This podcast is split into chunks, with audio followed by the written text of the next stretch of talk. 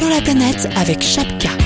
Allô la planète numéro 160. euh, bienvenue tout le monde euh, pour nous joindre bien sûr pour discuter avec nous, passer à l'antenne, raconter vos aventures à venir, passées ou présentes. Ouais voilà, je te dis. Euh, puis celles qu'il y a dans vos têtes aussi et qui ne verront jamais le jour, mais c'est pas grave, on peut les partager. Vous nous laissez un petit message sur la page Facebook de l'émission et sur le blog d'Allô la planète. Et on démarre avec notre ami Laurence. Allô la planète avec Eric Lange. Le nez dans les bagages, Laurence alors? T'es en train de faire tes valises? Oui, bonjour. Eric. Oui, voilà, on, on part demain. Ah, ah, ah, Alors d'accord. j'étais en train de, de terminer euh, les valises. Ben, vous allez où? On part en France cette fois, on part euh, 15 jours Ouais. euh, avec euh, ma copine euh, du blog Avenue Reine Mathilde, D'accord. Et, mais et là t'es où là? Et, et là t'es où là? Là pour l'instant, je suis rentrée à Bruxelles et donc euh, on repart. euh, Parce qu'il faut rappeler, il faut avant avant euh, de venir au message que tu m'as envoyé là à propos de l'Afrique, euh, il faut rappeler un peu ta façon de vivre qui est assez, on va dire particulière?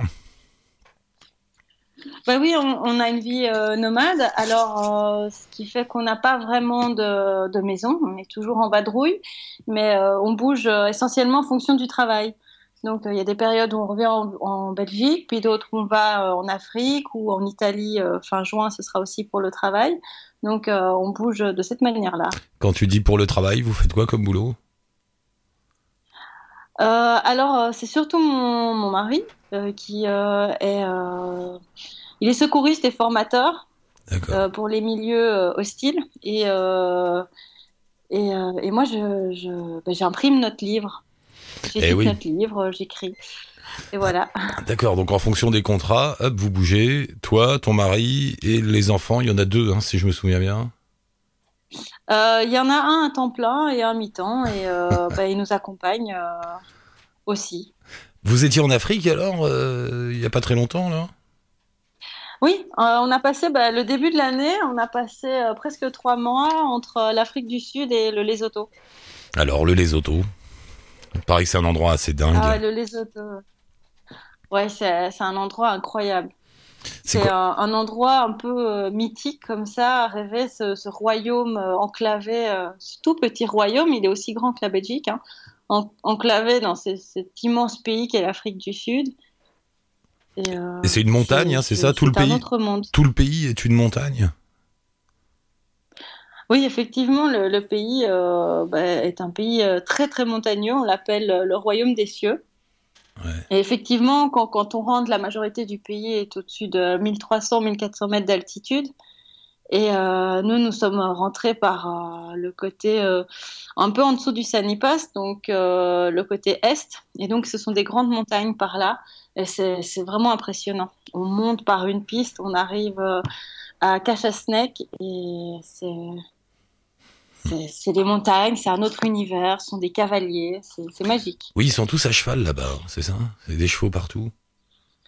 Oui, les, oui, les gens se déplacent essentiellement à cheval parce qu'il y a très peu de routes et très peu de voitures. Et Mais- donc pour rejoindre les villages isolés, ils sont, ils sont à cheval. Mais, mais il faut, tu, te sens en dehors du monde quand t'es là-bas?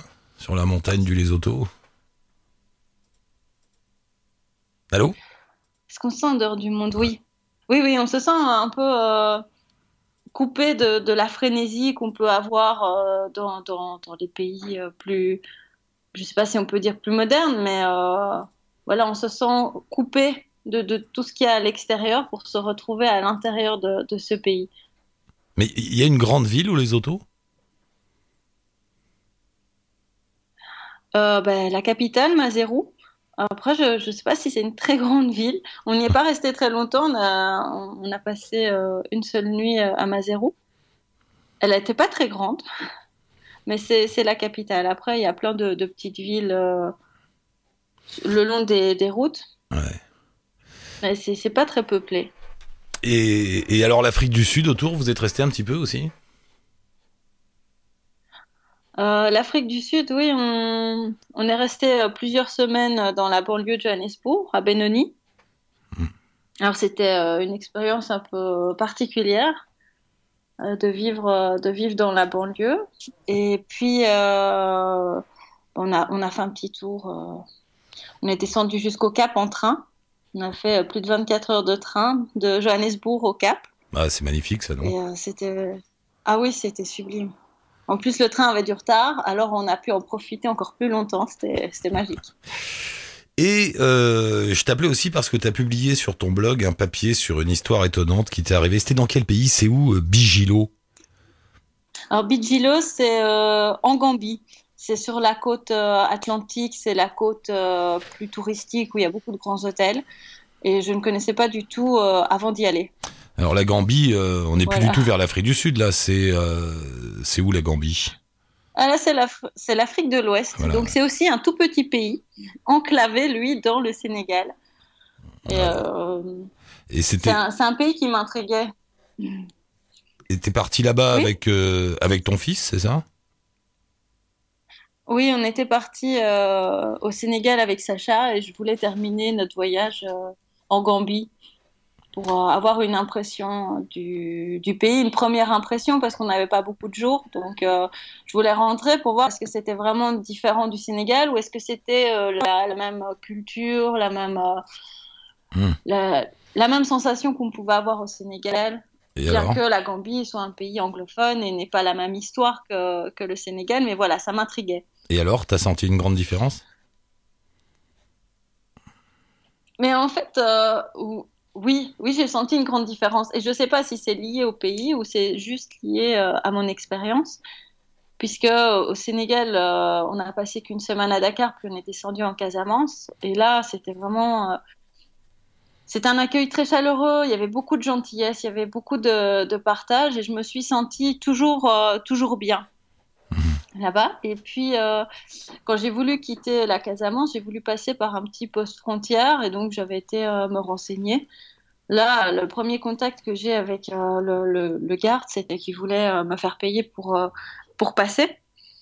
Alors qu'en tant que Belge, on ne doit pas payer de visa. Alors je me suis dit, bon, bah, je, vais, je vais changer mon itinéraire et je vais passer par l'autre frontière, donc la frontière plus traditionnelle, où là, on a été invité dans le bureau du chef pour subir un petit interrogatoire.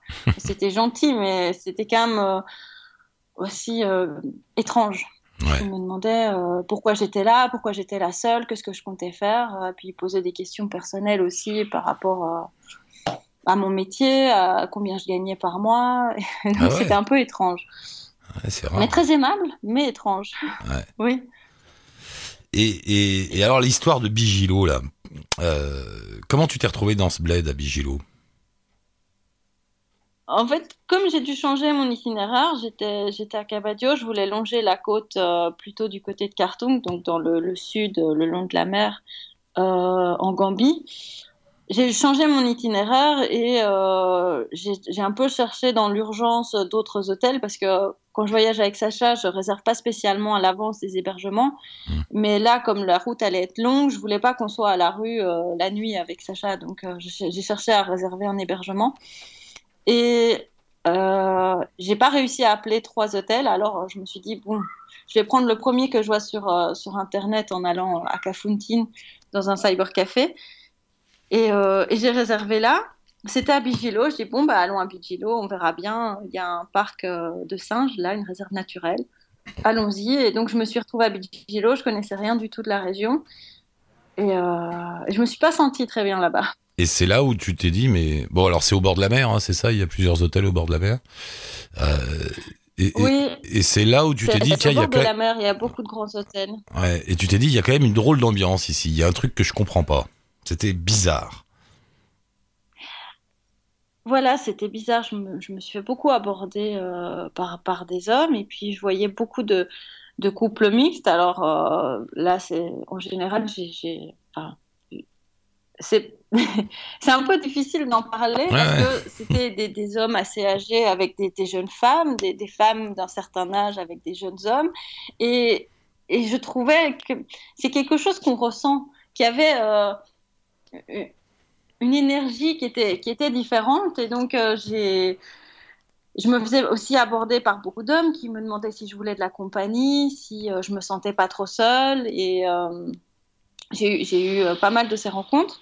J'ai eu aussi des belles rencontres, j'ai eu des beaux moments de partage, notamment euh, avec euh, GT qui, euh, qui m'a beaucoup aidé et avec qui euh, j'ai pu parler de, de cette sensation et qui m'a parlé de ce problème du, du tourisme sexuel. euh, Voilà, parce que finalement, tu le savais pas, mais t'es arrivé dans, dans un haut lieu de tourisme sexuel. Si j'ai bien compris, un tourisme sexuel homme et femme. Hein. C'est Oui, aussi hommes et femmes, et, et je trouvais qu'il y avait plus de femmes que d'hommes. donc des femmes qui euh, occidentales Oui, euh, qui viennent se trouver un amant pendant les vacances, quoi. voilà, c'est ça. Et, et- Alors, non, ce qui est marrant, enfin c'est marrant, c'est entre guillemets. Ce qui est étonnant, c'est que toi, tu ne savais pas du tout où tu mettais les pieds. Donc il y a tout ce moment où tu essaies de comprendre, mais pourquoi c'est comme ça? Qu'est-ce qui se passe ici?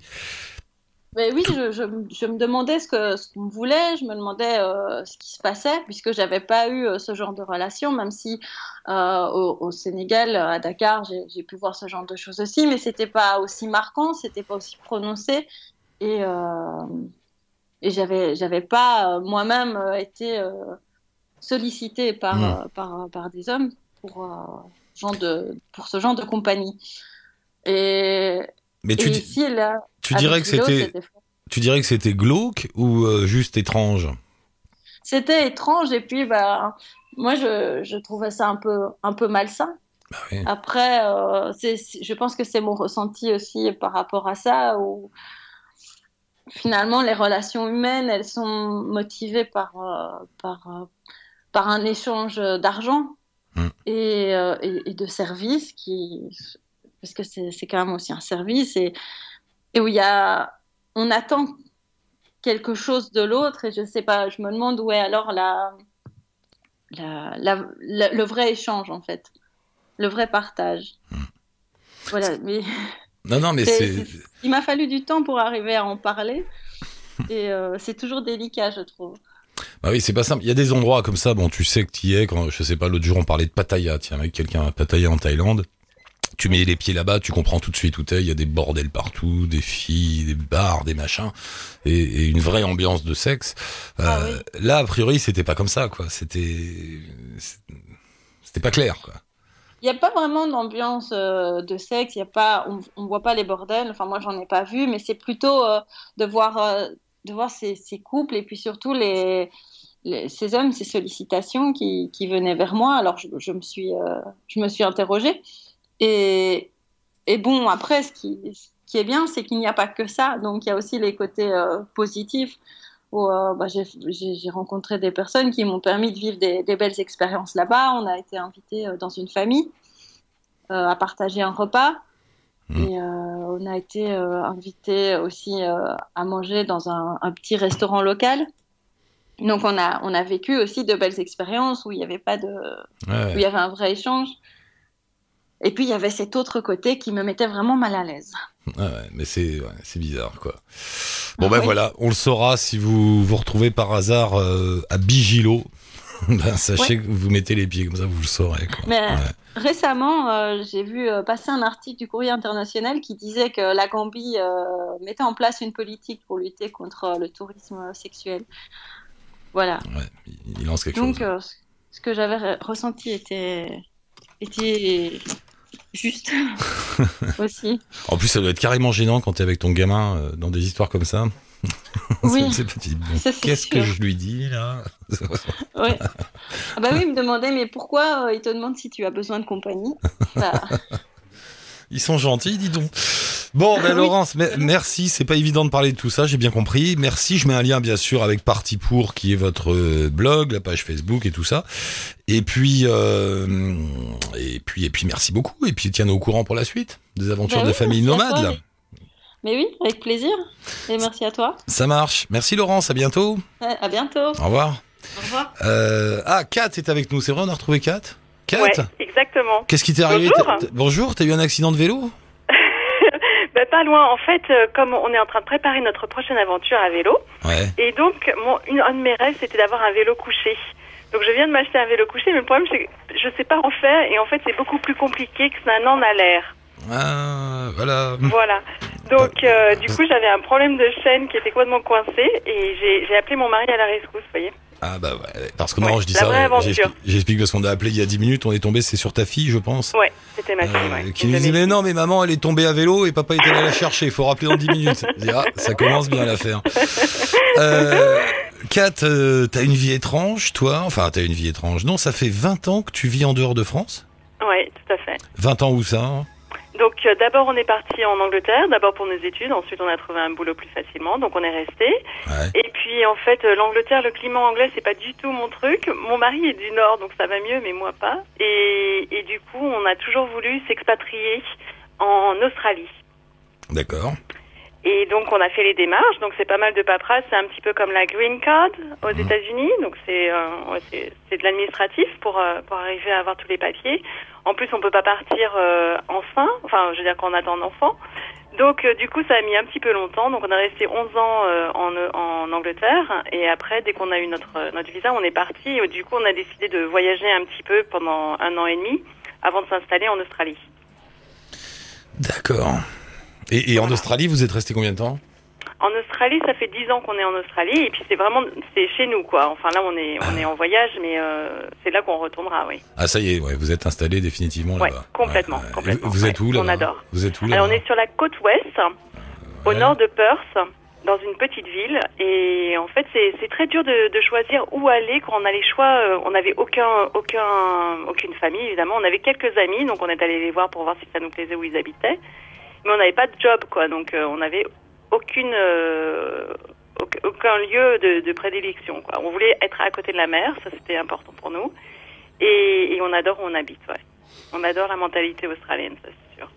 Et, et- et la vie est plus alors je sais pas pourquoi pourquoi la vie est mieux en Australie à ton avis? Alors les gens déjà ils sont beaucoup plus cool que enfin déjà ça fait donc ça fait longtemps que je suis pas rentrée en France. Là ça fait ça doit faire deux trois semaines qu'on est qu'on est en France mais Ouais. c'est sûr que les, gens sont beaucoup plus cool hein.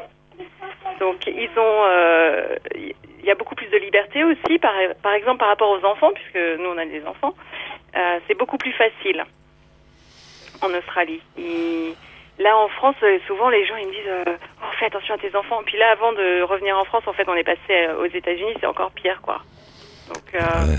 Pour nous, c'est vraiment, euh, c'est un petit peu comme l'Europe il y a 40 ans, quoi. Nos enfants, ils peuvent euh, prendre leur vélo, aller voir leurs copains. euh, ils sont beaucoup plus libres. Ils prennent leur planche de surf, ils vont faire du surf. vous voyez? Ouais, ouais, je vois. Ouais, ouais. Ouais. Mais c'est c'est un peu, Donc- c'est un peu ce que nous disent les auditeurs qui s'installent là-bas. Ils disent, ils disent ça aussi du Canada, tiens, qui a une ambiance plus détendue, plus, je sais pas comment dire exactement.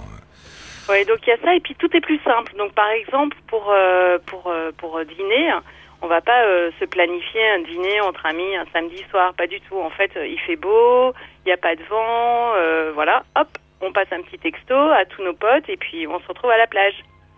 Et chacun amène quelque chose et puis on partage. C'est beaucoup plus euh, à la bonne franquette en fait. Ah ouais. Non, ça doit pas. Et vous, vous bossez dans quoi là-bas? Alors, mon mari, en fait, depuis qu'on est parti d'Angleterre, il bosse plus. Ouais. Il est papa à la maison. Et, et moi, en fait, euh, c'est aussi une, un des autres avantages, c'est sûr, c'est qu'au niveau job, il n'y a pas de problème, quoi. C'est, on, on invente le, le job qu'on veut, en fait.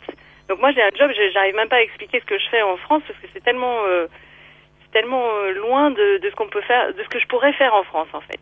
Donc en fait, à la base, je suis thérapeute en massage Mhm. déjà je suis formée en Angleterre, donc je suis pas kiné. Euh, donc déjà ça en France on a un petit peu de mal à comprendre. Et puis euh, en fait je me suis spécialisée dans tout ce qui est euh, périnatalité. Donc euh, je fais beaucoup des cours de bébé massage, des cours de bébé yoga. Après je fais du coaching en parenting. Donc j'ai en fait et c'est pas forcément et en fait à la base j'ai une école j'ai un diplôme de commerce. Ah oui, rien à voir. ouais. Rien à voir. Donc en fait, c'est c'est ça aussi qu'on aime beaucoup dans les pays anglo-saxons, c'est qu'on a pu faire ce qu'on avait envie quand on avait envie. Et là, quand je rentre, je sais pas du tout ce que je vais faire en fait. Mais c'est c'est dû à quoi ça, euh, cette espèce de liberté qu'il y aurait Je en que- Australie et qu'il n'y a pas ici? C'est- bizarre. Nous, même, on a trouvé qu'en Angleterre, c'était déjà c'était déjà comme ça. Euh, donc il n'y a pas cette euh, cette apogée, si tu veux, des des voies euh, qu'on appelle royales en France avec ingénieur ou école de commerce, hein? Ouais. Voilà. Donc il y a déjà pas ça. Il y a, il y a le fait que tu peux beaucoup plus te faire toi-même. Donc euh, tu peux rentrer dans une boîte et puis si tu as envie de monter, tu peux monter, même si tu n'as pas de diplôme derrière. Il n'y a pas euh, ce ce, fait que ah t'as un diplôme, alors ça y est, t'es un dieu. Enfin, c'est un peu schématique ce que je Si, dis. si, mais- mais c'est ça. En France, je, je le sens bien, c'est très hiérarchisé. euh, Ouais. Et puis aussi en France, t'es es dans une une voie, tu peux plus en sortir. Par exemple, tu, tu commences euh, ta carrière de, de commercial, je sais pas, euh, Mm. dans n'importe, hein, voilà, tu peux plus en sortir. On dirait que ça y est, tu- connais que ça et tu peux pas apprendre autre chose. Alors que la mentalité euh, britannique est peut-être beaucoup plus ouverte au fait qu'on peut apprendre en fait, même quand on a 40 ans. Mais oui, je sais. Voilà. Donc du coup, c'est plus la motivation. Tu vois, moi j'avais envie de, de faire euh, du coaching en, en parenting parce que c'est quelque chose euh, dont je suis passionnée. Euh, voilà, mais j'ai aucun diplôme pour faire du coaching en parenting. C'est juste que ça m'intéressait et j'ai trouvé des gens que ça intéressait et puis voilà. Tu mets aussi, alors, euh, vous, vous êtes baladé deux ans aux États-Unis, en Alaska, en Amérique Voilà. du Sud avec un, avec les enfants. Ouais, avec un camping-car. Donc on a acheté un camping-car au Canada, on est monté en Alaska et après on est redescendu jusqu'à Ushuaia, puis après on est remonté un petit peu par euh, par le Chili.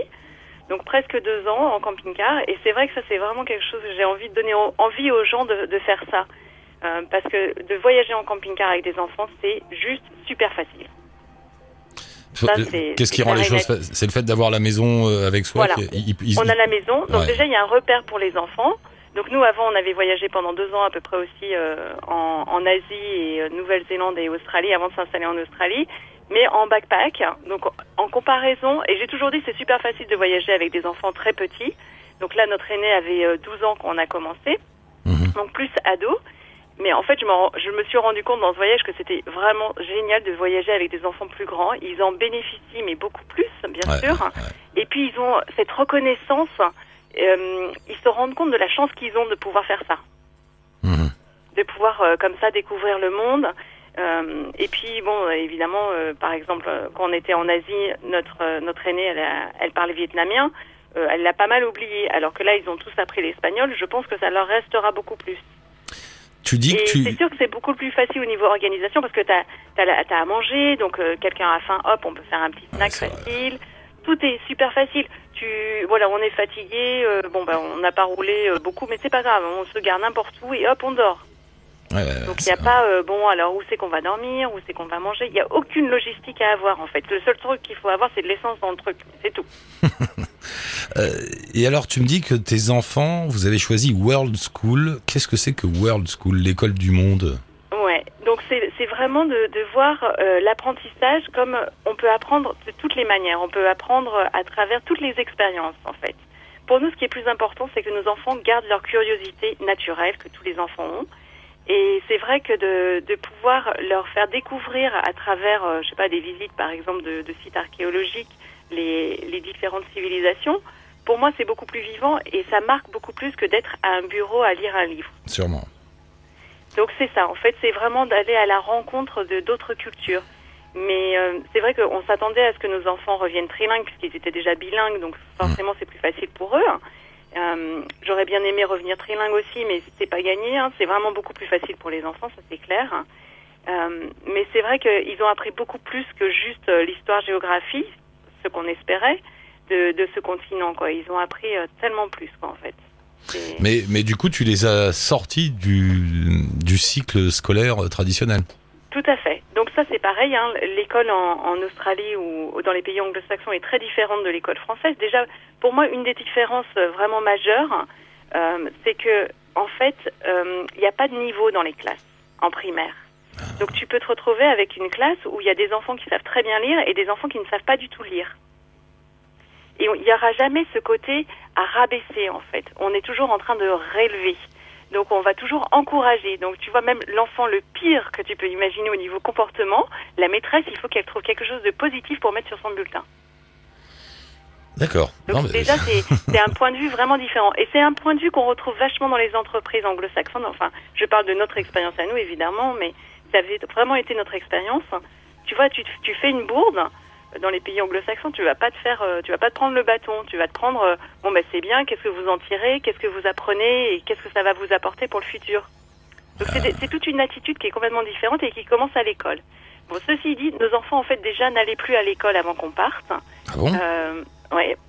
Donc parce qu'on a choisi euh, de... Parce qu'en fait, à la base, on voulait que nos enfants soient bilingues et qu'ils sachent écrire et lire en français. Et, et donc c'était plus facile pour nous de, de les sortir complètement, de leur apprendre l'anglais en même temps. Et puis en fait, euh, je, je dois avouer que le français est quand même une langue extrêmement difficile à écrire et qui font toujours des fautes d'orthographe. Ouais. Ce qui me rassure, c'est quand je vois les enfants français qui ont fait toute leur scolarité en France, ils font aussi des fautes d'orthographe. Ah, c'est une catastrophe l'orthographe, il m'en parle pas. Voilà. Mais, mais c'est vraiment dur. Non mais, enfin, je, je vais paraître vraiment naïve, mais je, je me rendais pas compte à quel point c'était dur T'as comme langue, quoi. Ah ouais, elle est très dure la langue française, je suis d'accord avec toi. ouais. Très complexe. Donc, Bon, euh, bref. Et alors donc, donc tes enfants, ils sont en dehors du cycle scolaire, mais donc c'est vous qui pourvoyez à leur, en- à leur enseignement, voilà. mais sur le Donc, terrain. en fait, euh, sur le terrain beaucoup ouais. plus, mais aussi en essayant de nourrir leur passion. Et ils ont des passions complètement différentes. Ils ont même aussi des approches. Leur manière d'apprendre est complètement différente. hein. D'un enfant à l'autre, c'est complètement différent. Ouais. Moi, j'admire les maîtresses qui arrivent à faire avec 30 élèves, ce que moi, j'ai du mal à faire avec 4. Quoi. Mais, mais c'est ce que j'allais te demander. Toi, du coup, c'est plus, c'est un peu un sacrifice pour toi, c'est non? De, de- tu, tu dois gérer tout ça, tu dois t'occuper de leur éducation, tu dois être tout le temps avec eux. Ouais, ouais, ouais. C'est sûr que c'est sûr que c'est beaucoup plus de travail que de les mettre à l'école. Ah bah Ça, oui, parce qu'à l'école c'est bien, tu, tu les déposes à 8h30, puis voilà, t'es Exactement, tranquille jusqu'à tranquille. 17h. Exactement. Euh, Mais c'est sûr aussi que moi, je trouve ça passionnant de les voir grandir et de les voir apprendre. Il faut être passionné pour faire ce que tu fais. ouais. Ouais, non, sais pas, je trouve ça vraiment intéressant de, de voir comment ils apprennent et comment ils apprennent vite, comment ils absorbent et comment quand ils sont intéressés, mais ils s'en rappellent. Même même super petit. Donc notre dernier, il avait trois ans et demi quand on a commencé. hein. Il nous parle encore de choses qu'on a fait en Alaska. Donc quand il avait trois ans et demi, quoi. Oui, la leçon du truc, prenez vos enfants, mettez-les dans un camping-car et tout ira bien. ils apprennent, ils apprennent énormément. Mais pour te dire, tu vois, l'espagnol, qu'est-ce que j'ai fait moi pour apprendre l'espagnol? Donc j'avais zéro, hein, je- j'avais jamais étudié l'espagnol. J'ai pris un livre et tous les jours je faisais mon cours, d'accord? Eux, ils ont rien fait, ok? Ils sont allés jouer avec leurs copains. Bilan après deux ans, enfin pas tout à fait, puisqu'on a on a voyagé en- environ un an et demi dans des pays hispaniques. Eux, ils sont enfin ils, ils parlent couramment, quasiment. Euh, moi, pas du tout. Hein. ouais, mais eux, c'est des éponges, tu sais bien. Ben oui, c'est des éponges, Ouais. c'est pour ça. Donc en fait, si tu les laisses absorber comme leur éponge, eh ben ça se passe super bien. Et c'est vrai que et c'est sûr qu'ils ne connaissent pas les mêmes choses que des enfants qui sont allés euh, en France à l'é- à l'école, c'est sûr. Mais pour moi, c'est pas le but. Pour moi, ce qui est intéressant, c'est qu'ils gardent cette curiosité, cette curiosité de l'autre, cette curiosité des, des paysages, cette curiosité de voyager ou de d'apprendre, cette curiosité d'apprendre. Et pour apprendre, qu'est-ce qu'il faut? Il faut savoir lire. Kat, il faut qu'on y aille, là, l'émission se termine. Euh, D'accord. bah, écoute, en tout cas, ravi de t'avoir rencontré. Je te rappelle de temps en temps, parce que là, tu vas leur faire découvrir la France. Voilà, on va découvrir la France maintenant. Combien de temps? Probablement un an et à vélo. Donc, Mais c'est une famille de cinglés, je te dis. mais non, pas du tout. Non, c'est bien, c'est bien, j'aime bien. Bon, ben, euh, on reste en contact. Je mets un lien avec euh, le blog euh, Unitrip. Pardon, pas Unitrip. Je, Non, je, c'est pas je- ça. je confonds. Toi, c'est. C'est Gypsy, Gypsy Smala, c'était en, enfin, en Amérique, et maintenant c'est un petit tour de France. Ah, d'accord. Un petit tour de France. D'accord, ben, je vais Voilà. mettre ça. Ou ta page Facebook, ça simplifie, non ou pas? C'est ça, parfait. Ok, ça roule. Euh, merci beaucoup, Kat. On se rappelle très bientôt pour prendre des nouvelles des enfants sur les routes de France. Ça marche, impeccable. Bye. Salut, Kat. Merci beaucoup. Bye. Et bravo tout le monde, euh, les enfants dans le camping-car et on va plus à l'école. Bah, elle est belle la vie. Après, bon, faut quand même se se les coltiner de 8h du matin à 16h30. Mais Oui, monsieur Fred. Charlemagne, il est d'accord? Au revoir, monsieur Fred. Charlemagne n'est pas d'accord. monsieur Fred qui fait la réal de l'émission et que l'on remercie pour nous joindre à la planète via Facebook et sur le blog. Ciao touti, bonne route.